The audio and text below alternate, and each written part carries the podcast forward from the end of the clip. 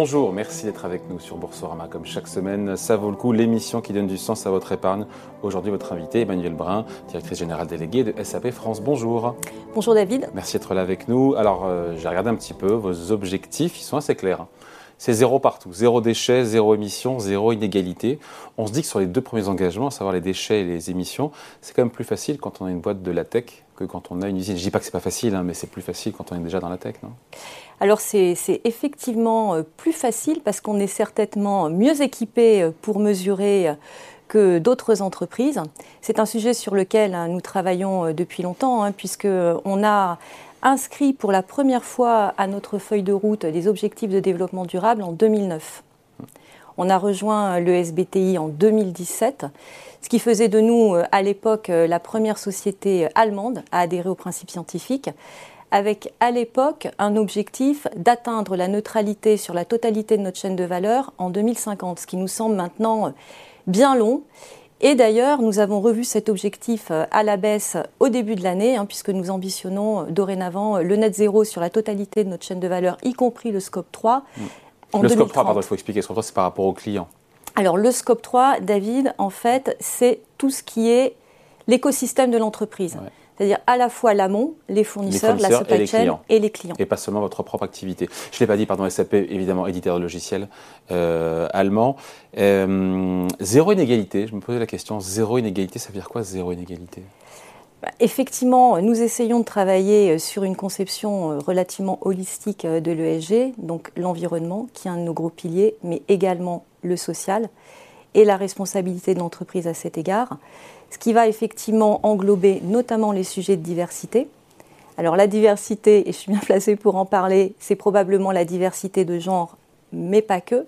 C'est également la diversité générationnelle, la gestion du handicap, l'égalité des chances. Zéro inégalité, ça veut dire euh, homme-femme, même euh, poste, même salaire? Ça veut dire euh, donc effectivement homme-femme, même poste, même salaire. Donc chez SAP France, nous conduisons tous les ans, depuis maintenant plusieurs années, une étude de rémunération de façon à nous assurer qu'il n'y a pas de facteur discriminant donc au niveau salarial entre les hommes et mm. les femmes. Au niveau du comité de direction, donc en 2030, il y aura autant d'hommes que de femmes. C'est peut-être déjà le cas d'ailleurs aujourd'hui. Quels sont les, euh, C'est un bon point. Donc euh, notre objectif, c'est effectivement d'arriver, d'atterrir, d'arriver à la mm. parité en 2030, donc au niveau managérial dans sa globalité. On en est aujourd'hui? On en est un petit peu en dessous de 30%, 28% au niveau du groupe, un petit peu moins bien en France, mais on y travaille. Bon, il faut expliquer que il y a ce que vous faites vous-même dans le cadre de vos propres émissions déchets, et puis l'idée que SAP est là pour aider ses clients aussi à devenir plus durables. Mais on se dit sur la partie environnementale ou même sur le social? Les deux. Sur la partie euh, environnementale, qui est finalement euh, pour nous euh, une source d'innovation importante, hein, on a commencé à commercialiser il y a un an notre nouvelle suite de logiciels dans le cloud sur la question environnementale avec une offre qui permet la gestion du carbone et l'analyse de l'empreinte carbone avec le niveau de granularité qui est propre à nos solutions, c'est-à-dire jusqu'au niveau du produit, mais également le développement des scénarios d'économie circulaire. Donc on a beaucoup avancé sur la problématique de la gestion du plastique et de l'analyse de la constitution des emballages, de façon à pouvoir stimuler et privilégier l'utilisation euh, des composants recyclables. Net zéro, je reviens là-dessus. Le net zéro euh, en 2030, c'est net zéro carbone, c'est ça? C'est net zéro carbone, sur la totalité de la chaîne de valeur. Voilà. Client, encore une fois, scope 3 inclus. Scope 3 inclus. Et là, effectivement, l'enjeu pour nous, la boucle se reboucle, c'est bien d'accompagner. Parce que c'est ça le plus difficile quelque part, c'est ce scope 3, en incluant l'écosystème en amont et en aval, fournisseurs et clients. Est-ce que ça nécessite, au-delà de l'engagement, euh, de lourds investissements?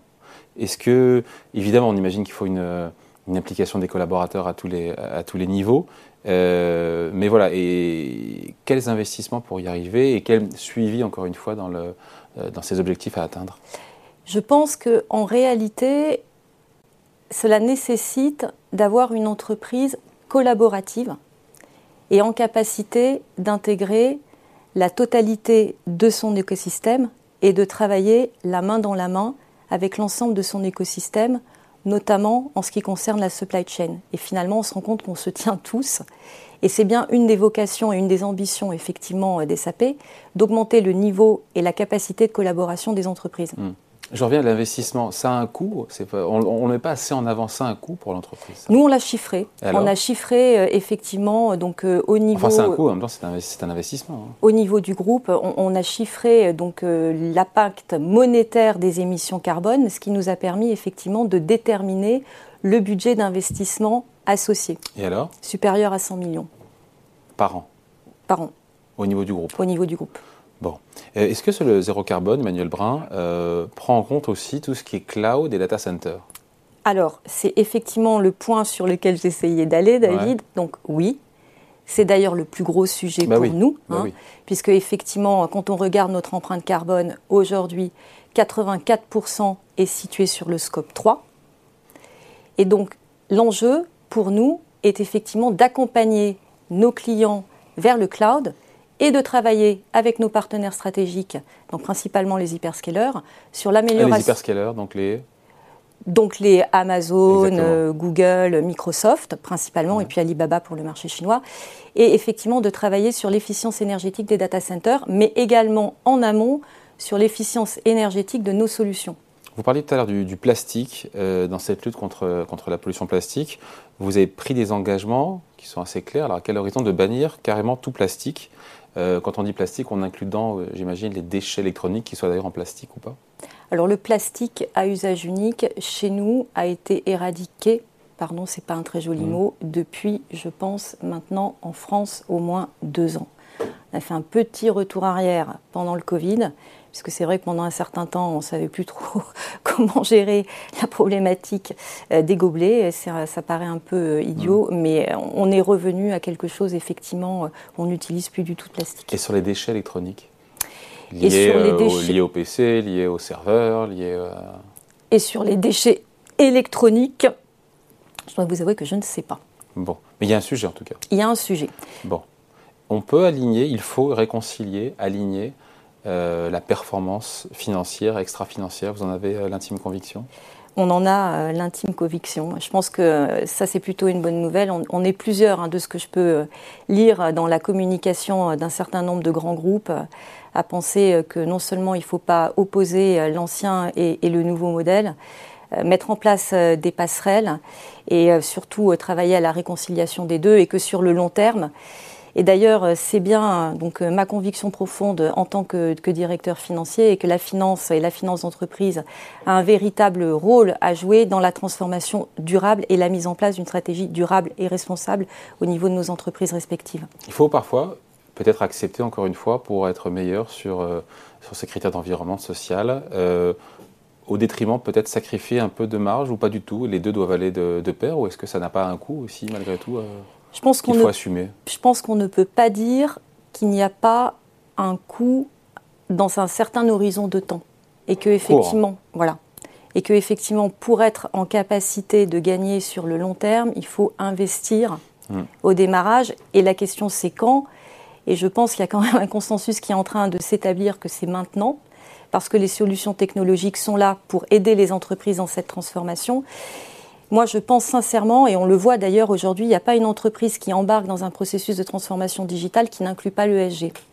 Bon voilà, merci de passer nous voir. Donc Emmanuel Brun, directrice générale déléguée de SAP pour la France. Merci. Merci. Alors faut-il ou pas en avoir en portefeuille? Réponse maintenant.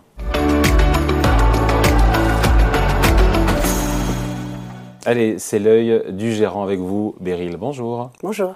Bon, euh, convaincu ou pas par les propos euh, de la directrice générale déléguée euh, Vous en avez un portefeuille d'ailleurs, vous hein? Oui, oui, on en a et on s'est même renforcé récemment.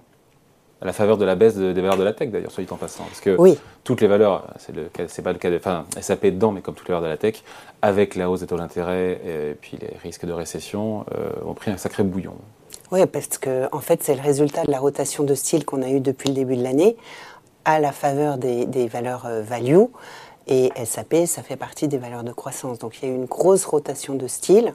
Et puis effectivement, l'incertitude macroéconomique a pesé un peu sur justement la, possible réduction des dépenses informatiques, qui reste quand même bien orientée, euh, plus 3%.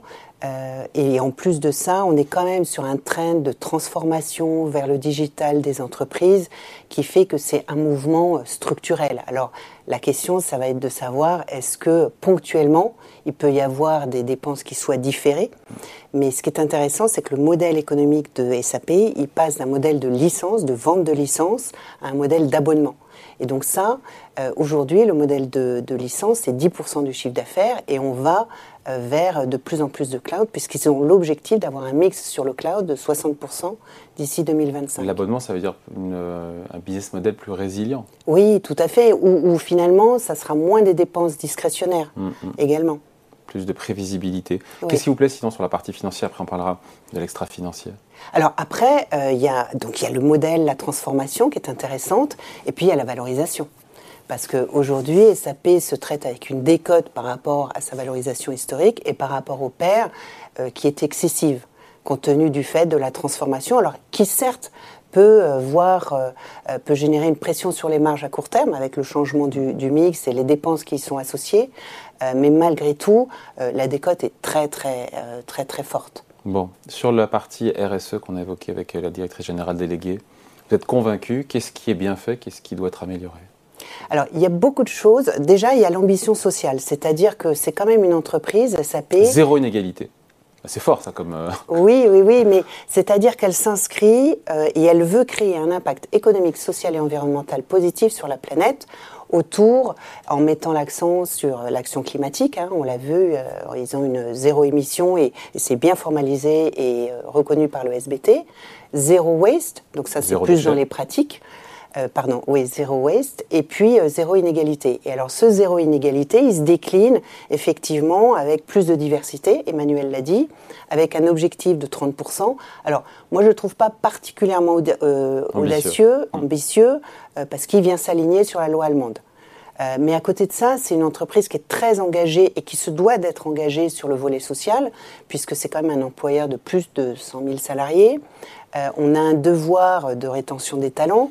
Euh, donc de formation, et puis euh, euh, d'embauche aussi. Donc c'est plutôt une société qui embauche, qui a mis en place une action envers l'emploi des jeunes. Ils sont membres d'une association pour créer 500 millions de, 500 000 postes de, création de jeunes. 500 millions, ça serait, oui, oui, ça serait formidable, mais c'est pas le cas. voilà, donc il y, a pas mal d'éléments qui sont bien maîtrisé et surtout avec des objectifs dans le temps. Et c'est ça qu'on recherche. C'est-à-dire qu'on ne veut pas du déclaratif, on veut vraiment une politique de RSE qui s'aligne dans le temps sur une amélioration des bonnes pratiques ESG. Mmh. Euh, e de manière équilibrée d'ailleurs entre le E d'environnement et le S de social. Oui, et ça c'est important parce qu'on voit bien que SAP, il y a aussi bien un volet social et un volet environnemental. Quand je vous dis, euh, ils ont aussi formalisé une raison d'être. Donc ça veut dire qu'il y a bien une trajectoire, un embarquement de tous les collaborateurs autour de cette mission qui soit sociale et environnementale au travers de l'offre produit. Et c'est important parce que l'offre produit dont a parlé Emmanuel tout à l'heure, on se rend compte qu'aujourd'hui, euh, plus de 70% des ventes sont associées à des solutions durables. Alors, soit parce qu'elles sont alignées sur la taxonomie, donc elles permettent de réduire les gaz à effet de serre des entreprises des entreprises à qui elles offrent les solutions, mais qui ont un, un lien aussi avec la santé, l'éducation, ce genre de choses. Voilà donc. Donc ça vaut le coup d'en avoir en portefeuille. Ah oui, assurément. Bon, après, on va voir avec les résultats comment ça va se passer.